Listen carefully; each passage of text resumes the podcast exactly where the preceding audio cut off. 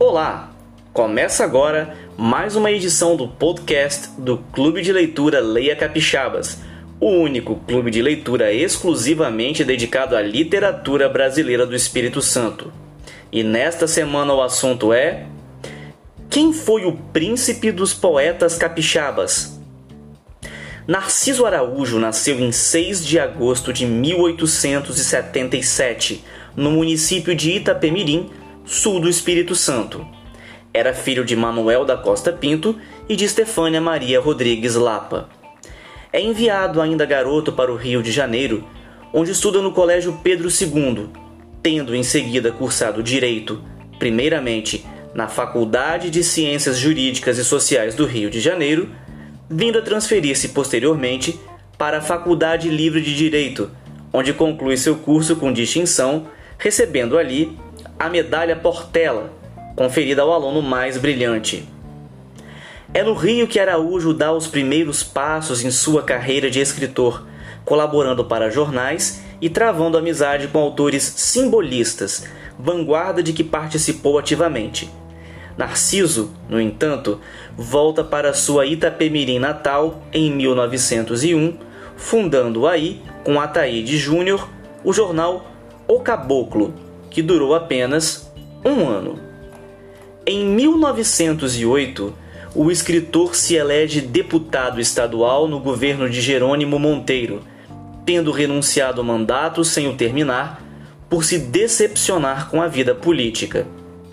Araújo torna-se professor municipal em sua cidade de 1913 a 1916 é ali que conhece a aluna Maria Madalena Pisa, que será seu grande amor platônico.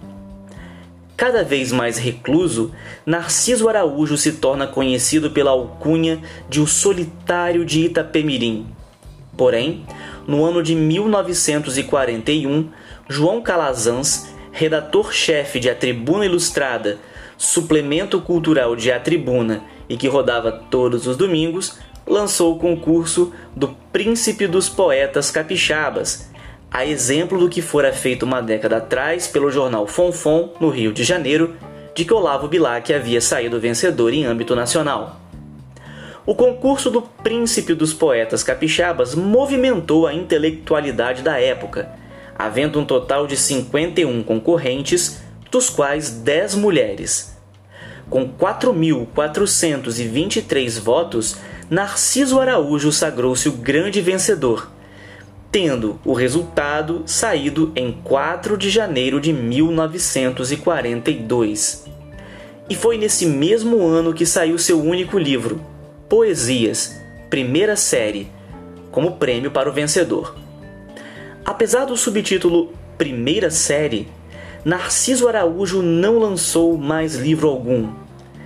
Cada vez mais recluso, o autor morre às 6h30 do dia 14 de abril de 1944 na sua residência, aos 66 anos de idade, vítima de paludismo agudo e icterícia infecciosa. Quatro anos mais tarde, o governo do estado dá seu nome ao Colégio Estadual de Itapemirim. Ficamos com um soneto de Narciso Araújo, o príncipe dos poetas capixabas intitulado Deusa. É assim como uma santa, endoirada a ara, no alto do sonho, ilhada de perfumes que a imagino. A cabeça, uma áurea tiara de estrelas irradiando estranhos lumes. Nuvens brancas que o céu lhe cobiçara estendem-se-lhes aos pés, frufruando ciúmes.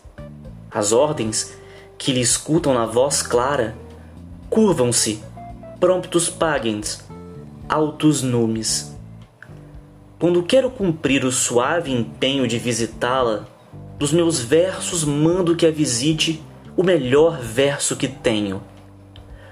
Oiço-lhes as asas no ar, que ele asas toma, e vai para ela, aos rulhos, escalando muralhas espessíssimas de aromas.